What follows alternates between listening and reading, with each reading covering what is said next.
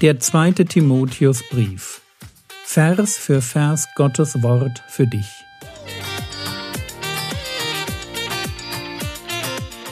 Ich brauche eine Auszeit und deshalb bekommt ihr in den nächsten Wochen eine ganz neue Reihe von mir zum zweiten Timotheusbrief. Mein Name ist Jürgen Fischer und ich wünsche euch beim Zuhören Gottes Segen und viele hilfreiche geistliche Impulse für euer Leben. Das ist eigentlich liberale Theologie, 2000 Jahre alt, wir haben die moderne Form davon, das ist eigentlich liberale Theologie in, Moder in, in, in Reinform. Wie startet liberale Theologie? Na, ich starte damit, dass ich erstmal mir überlege, was kann ich mir vorstellen? Das ist immer der Startpunkt. Kann ich mir vorstellen, dass Jesus von einer Jungfrau geboren wurde? Nee, kann ich mir nicht vorstellen. Naja, dann wird es wahrscheinlich keine gewesen sein. Also gibt es die Theologie zu sagen, das war nur eine junge Frau. Und du denkst dir, das, das, das kann doch, du kannst das glaubt keiner, oder? Niemand käme auf den Gedanken, das zu glauben. Und mit einem Mal merkst du, da draußen gibt es ohne Ende Leute, die genau das glauben. Und wenn du fragst, wie kommst denn du da drauf? Dann ist das einfach diese Verschmelzung aus, hier ist der Zeitgeist. Der Zeitgeist sagt, sowas gibt es nicht. Und jetzt muss ich halt meine Theologie an den Zeitgeist anpassen. Und das mache ich halt Schritt für Schritt. Und ich fange halt einfach mal damit an, dass ich mir die besonders un ungewöhnlichen Sachen aus der Bibel rausnehme. Und da fallen dann die Wunder raus, da fällt die Jungfrauengeburt raus, da fällt die leibliche Auferstehung raus. Immer geht es damit, ich kann mir das nicht vorstellen. Und dann verschränke ich den Zeitgeist, das Denken der Welt, aus der ich komme. Ich verschränke den Zeitgeist mit dem, was in der Bibel steht. Und wisst ihr, was auf der, auf der Strecke bleibt? Immer das, was in der Bibel steht. Das ist total schräg. Am Anfang kommt, kurz nach der Aufklärung fängt das an, der Wunsch auf, die Bibel mal so zu lesen, als wäre sie einfach von Menschen geschrieben. Und normalerweise müsste man sagen, das ist ein, das ist ein ganz abstruser Gedanke, weil sie das gar nicht sein will. Wie, wie kommt jemand auf so einen Gedanken? Aber das ist der erste Gedanke. Wir können uns doch, wir können doch im Zeitalter der Aufklärung uns nicht mehr hinstellen und so tun, als wäre die Bibel ein Buch, was Gott den Menschen geschrieben hat. Wo, wo kämen wir denn dahin? Das ist doch völlig absurd. Da, da halten uns alle doch für ein bisschen plemplem. Ja, also fangen wir an. Und, und an einer Stelle schrauben wir ein bisschen und sagen, okay, vielleicht gab es die Wunder nicht. Und dann werden abstruse Geschichten erzählt. Ja, vielleicht ist Jesus, als er auf dem See ging, nur von Sandbank zu Sandbank gehüpft. Warum Petrus dann ertrinken keine Ahnung, ja, aber der eine weiß halt vielleicht, wo die Sandbänke sind und der andere nicht. Hm. Aber ihr versteht mich. Da werden abstruseste Dinge gemacht, weil es kein Wunder geben darf, weil es keine Auferstehung geben darf. Und am Ende stehst du da und denkst, boah, da bleibt ja am Ende gar kein Glaube mehr übrig. Ja, logisch. Du fängst ganz klein an und denkst dir, der Zeitgeist und Wunder, das passt nicht. Ja, wir könnten ja mal ein bisschen rumspielen, so ein bisschen darüber nachdenken, vielleicht waren die Wunder gar nicht so wundersam. Ja, 5000 Leute werden satt, vielleicht hatten die ganz viel zu essen dabei und haben sich nur nicht getraut, das rauszuholen. Und als Jesus dann von dem kleinen Jungen diese Brote und die Fische kriegt, ja, und das verteilt, dann kriegen alle so ein schlechtes Gewissen, dass sie auch ihr Lunchpaket auspacken. Hört sich super an, außer du liest die Geschichte, weil da passt es dann nicht mehr, denn die sind ja alle danach irgendwie begeistert, aber nicht begeistert von sich und ihrer Spendierfreudigkeit, sondern von Jesus, was er für ein Wunder getan hat. Also es passt dann häufig eben nicht oder es passt nie. Und trotzdem glauben das Leute. Und was anfängt mit einer total spinnerten Idee, wo du sagst, wie, du glaubst nicht an die Wunder? Das ist doch absurd. Glaub doch lieber mal dran, wenn Gott ein ganz, ganzes Universum erschafft, wird er doch irgendwie ein paar Brote und ein paar Fische, so einen Fischburger hinkriegen. Das kann doch irgendwie kein Thema sein für jemanden, der die Sonne geschaffen hat. Ja, eigentlich nicht, aber ihr versteht hoffentlich. Du fängst ganz klein an.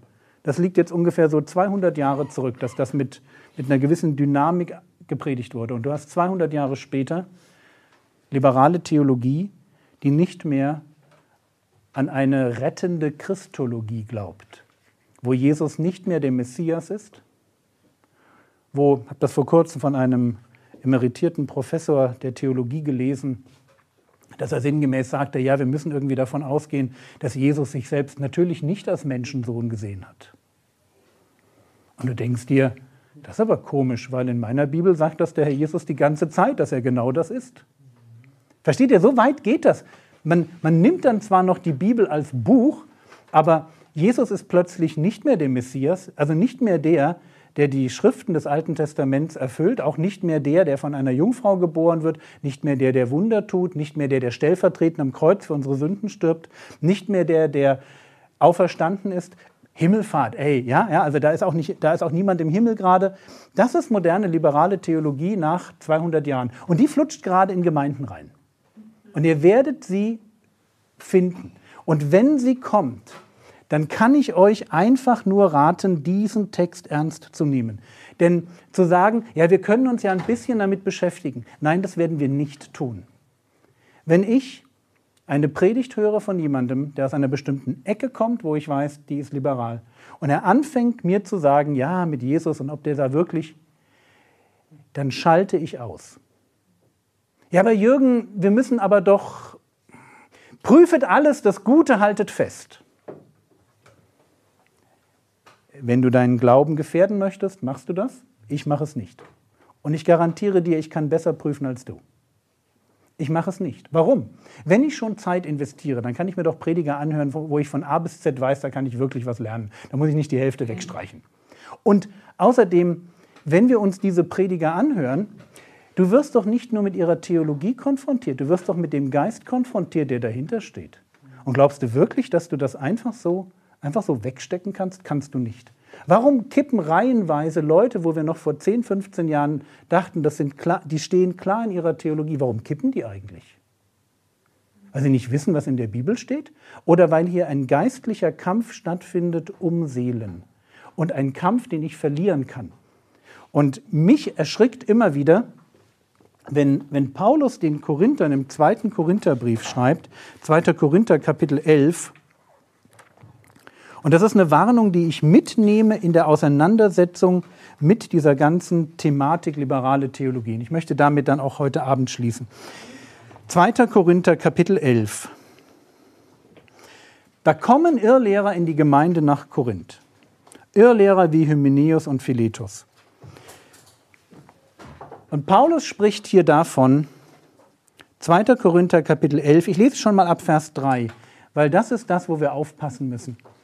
Ich fürchte aber, dass, wie die Schlange Eva durch ihre List verführte, vielleicht euer Sinn von der Einfalt Christus gegenüber abgewandt und verdorben wird. Das ist das, worum es heute geht.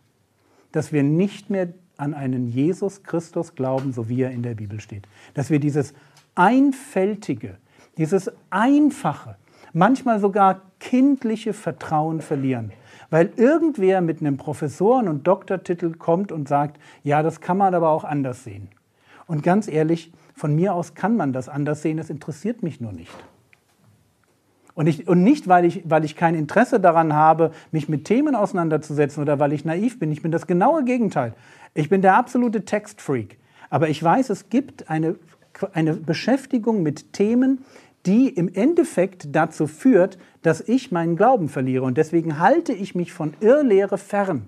Ich halte mich fern, weil, Vers 4, denn wenn der, welcher kommt, einen anderen Jesus predigt, genau das passiert bei liberaler Theologie,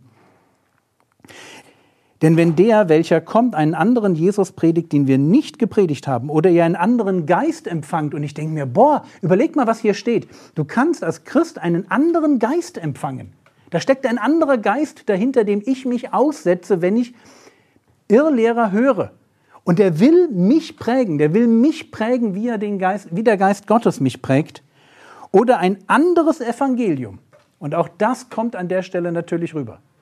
Weil diese modernen Formen von, von liberaler Theologie natürlich nicht mehr davon ausgehen, dass das noch irgendwer verloren geht. Klar, das ist Allversöhnung pur. Ein anderes Evangelium, so ertragt ihr das recht gut. Und das ist meine Sorge, dass wir da wieder angelangt sind. Dass wir einen naiven Umgang mit Irrlehre praktizieren in Gemeinden, einen naiven Umgang, der damit beginnt, dass wir nebensächlichen Themen Gehör schenken. Damit fängt das immer an. Und dass wir nicht merken, wie diese nebensächlichen Themen eben nicht neutral sind, sondern uns prägen und unseren Glauben Stück für Stück kaputt machen. Und deswegen möchte ich euch an der Stelle einfach bitten, in der Zeit, in der wir leben, sehr aufmerksam zu sein, wenn ihr euch Predigten anhört. Nicht einfach so für die Jungen, ihr werdet wissen, was das ist, Binge-Hearing. Ja, einfach nicht so im Überfluss. Einfach. Du, du brauchst nicht zehn Predigten die Woche, du brauchst auch nicht fünf.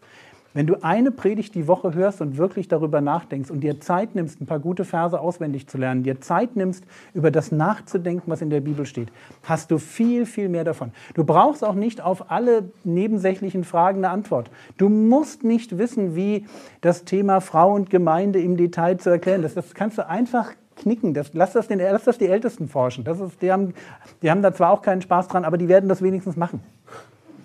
Versteht ihr? Das einfach mal so ein bisschen, hey, lerne deine Brüder und deine Schwestern zu lieben. Das wäre mal ein Job. Lerne es deinen Partner zu lieben. Das wäre ein Job. Entdecke die Gaben, die du hast und bring sie in die Gemeinde ein. Das wäre ein Job. Schau, wie du deine Nachbarn erreichen kannst mit dem Evangelium. Ja, los!